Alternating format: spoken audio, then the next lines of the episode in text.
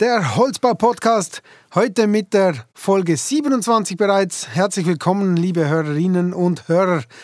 Modifizierte Hölzer, damit möchte ich mich jetzt auch in den nächsten Folgen äh, ein bisschen beschäftigen.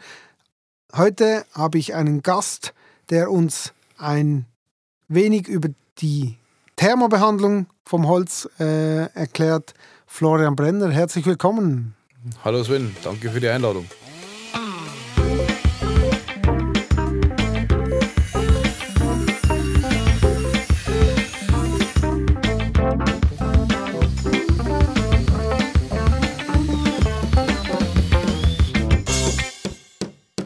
Florian, wir sprechen heute über äh, thermobehandelte Hölzer. Du arbeitest bei der Firma Thermory. Wer seid ihr und was macht ihr alles? Ja, die Firma Thermory ist äh, umsatztechnisch gesehen der größte Thermoholzhersteller weltweit. Wir sind auf mehreren Standbeinen oder sind auf mehrere Standbeine gestellt. Wir haben einige Tochtergesellschaften, die thermisch modifizierte Hölzer weiterverarbeiten, unter anderem zu Fasssaunen und Saunen. Ähm, aber unser Hauptgeschäftszweig sind thermisch modifizierte Hölzer für den Fassaden- und Terrassenbereich. Jetzt muss ich kurz verständnishalber nachfragen. Der Bayer drückt durch bei dir. Fasssaunen, was sind das? Fasssaunen. Ja. Runde, runde Fässer? Fass, Fässer. Ja. Ah. Schaut, schaut aus wie ein Fass, ist dann ein Sauna. Fasswände im Genau, Prinzip. Ah, richtig. okay, spannend.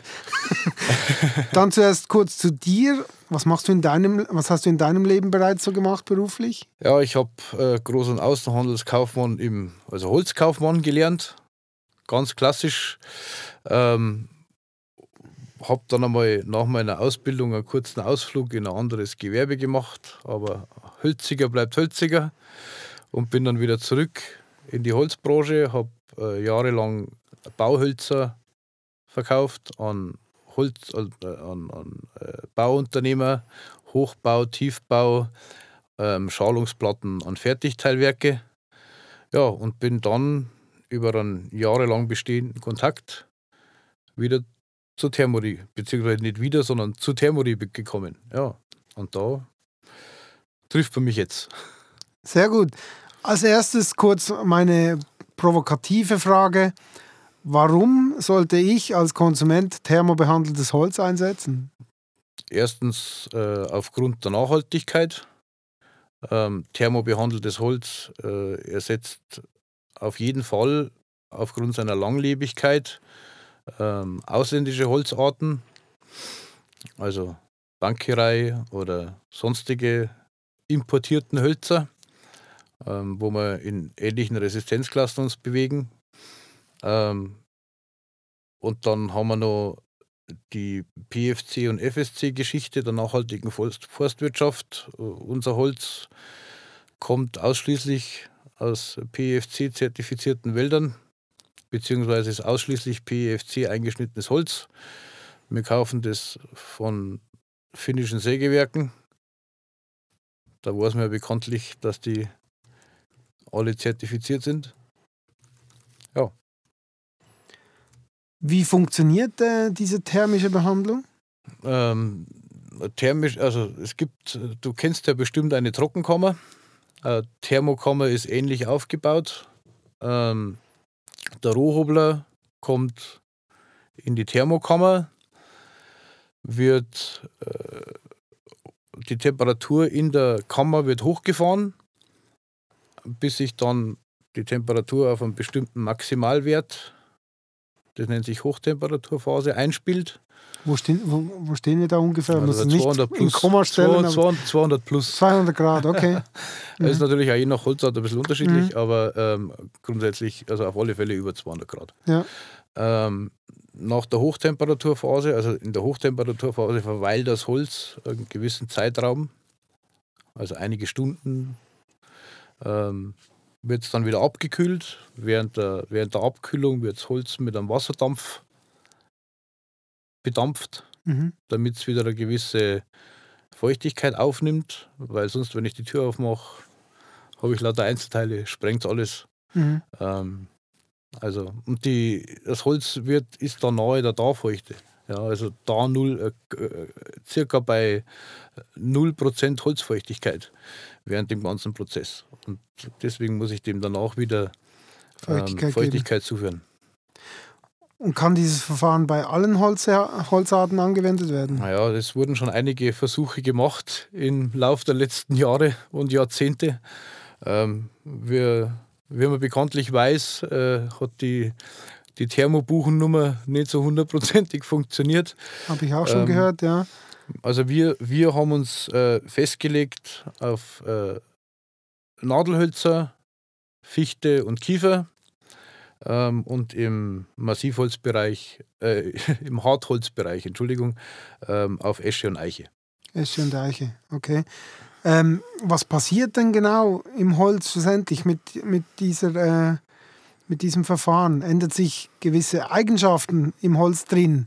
Ja, im, im, Oder wie sieht es mit der Statik aus? Ja, Statik, äh, Statik kann man leider beim thermischen behandelten Holz nicht rechnen. Das ist leider ausgeschlossen. Das wäre uns auch lieber, man könnte das. Dann könnte man das noch für ein paar weitere Verwendungszwecke hernehmen. So bleibt einfach nur die Fassade und die Terrasse. Ähm, zu deiner vorherigen Frage.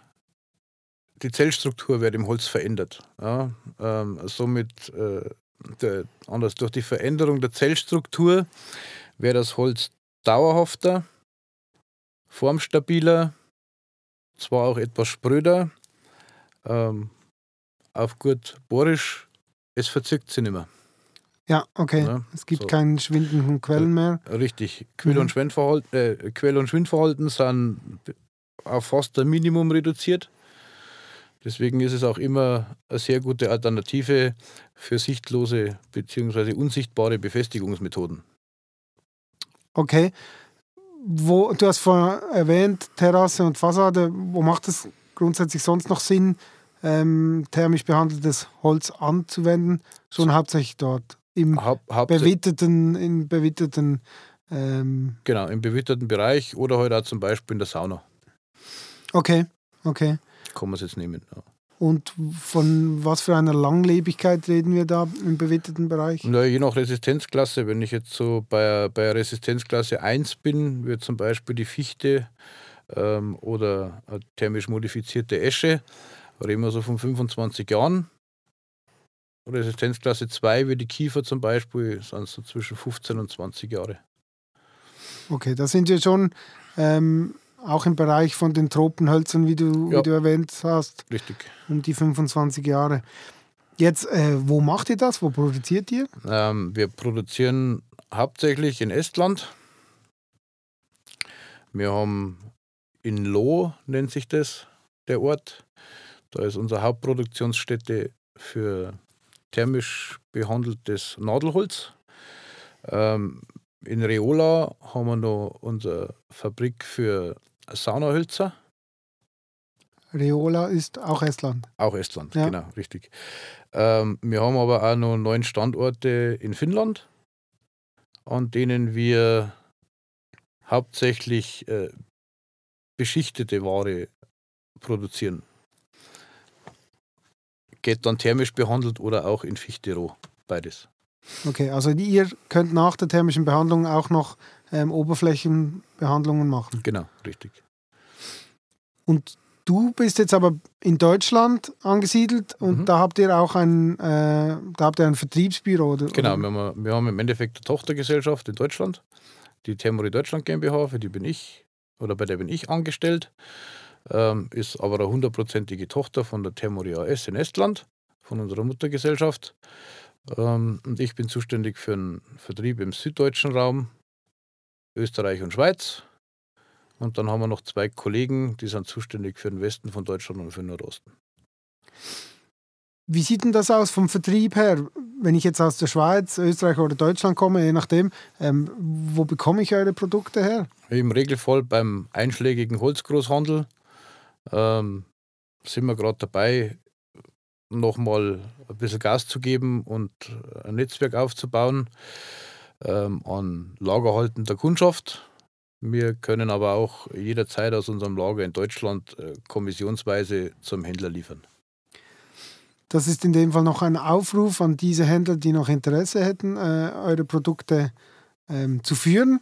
Einzulagern, wäre sehr Einzulagen, darf man sich gerne bei dir melden. Richtig, jederzeit. Wie sieht es mit dem ganzen Prozess aus jetzt bezüglich Nachhaltigkeit? Du hast gesagt, ihr seid äh, grundsätzlich auch äh, zertifiziert, FSC, PFC. Ähm, wie nachhaltig ist die Produktion? Also wir haben unseren, wir haben in 2021 quasi unseren CO2-Fußabdruck errechnen lassen. Ähm, wo man sagen muss, da sind wir im Schnitt ähm, sehr, sehr weit vorne im Vergleich zu vergleichbaren Herstellern oder zu Herstellern vergleichbarer Produkte oder zur Holzindustrie.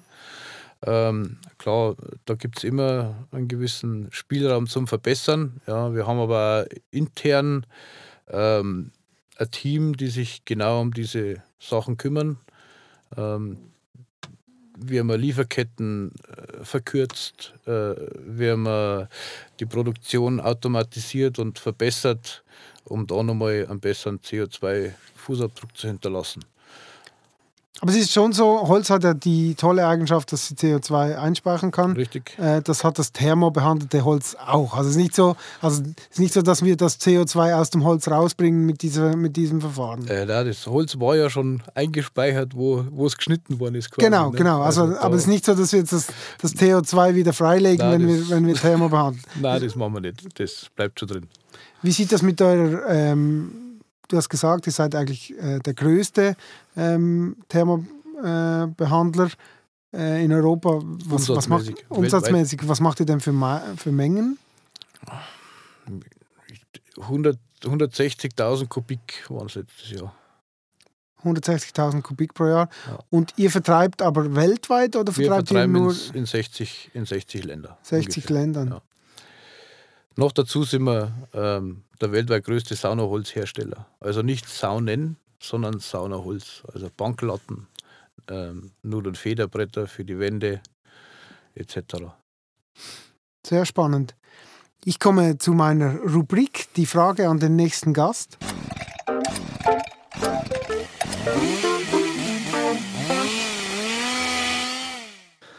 Also ich nehme mal an, dass Sie auch äh, Lernende haben und ausbilden und wenn nicht, wäre das jetzt die Gelegenheit, damit anzufangen. Aber wenn Sie meine Frage wäre, was macht er, dass wenn er mal einen Schnupperlehrling hat, dass der sagt, das ist genau mein Betrieb, da will ich hin, da will ich meine Lehre machen, in der Branche will ich arbeiten. Was macht er, um den Jungen von sich und seinem Betrieb zu überzeugen?